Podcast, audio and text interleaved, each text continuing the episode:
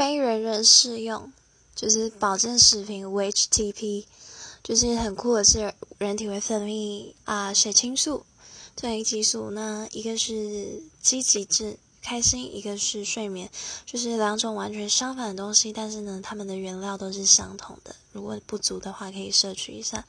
但是，呃，推荐就是有嗯，就是忧郁症的人吃。但如果太严重的话，保健食品毕竟是保健食品哦。